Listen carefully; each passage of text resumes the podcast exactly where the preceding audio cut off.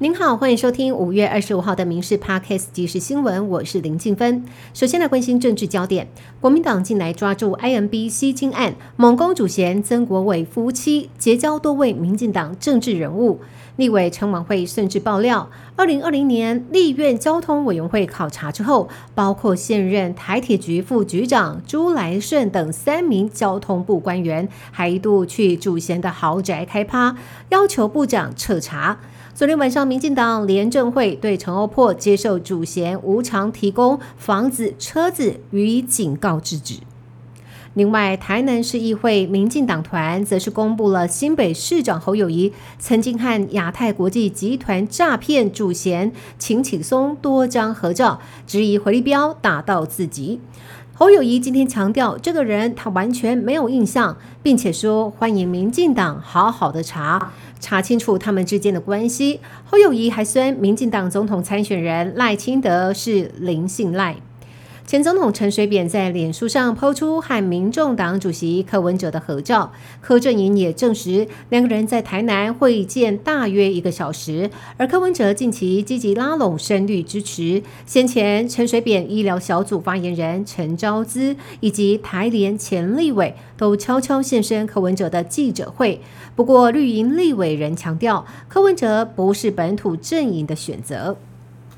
社会资讯的部分，屏东县飞龙瀑布受袭意外，搜救人员今天透过空拍机在瀑布深潭发现了一男一女的遗体，身份有待确认。整起事件已经四人死亡，目前还有一个人失踪。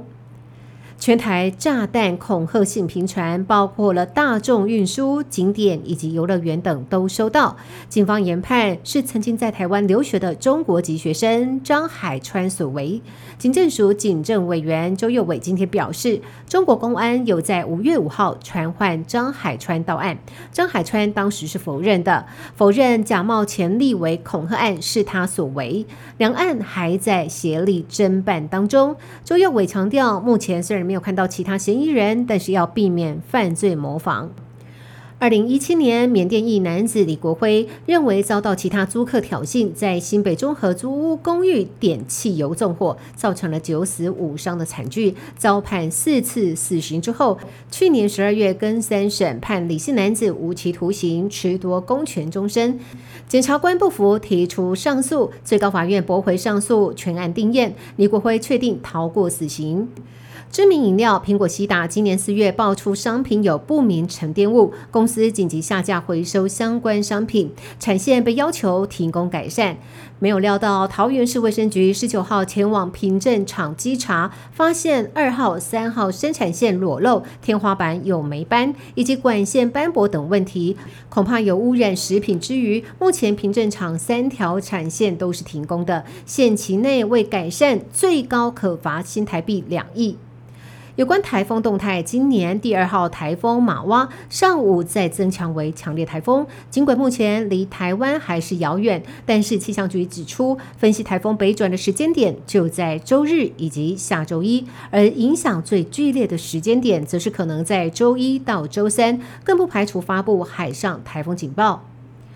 日月潭受惠连续几波梅雨，水位上升，潭区的景观变水了。之前干旱导致码头大片的土石裸露，经过梅雨补水，潭畔的湖光山色又回来了。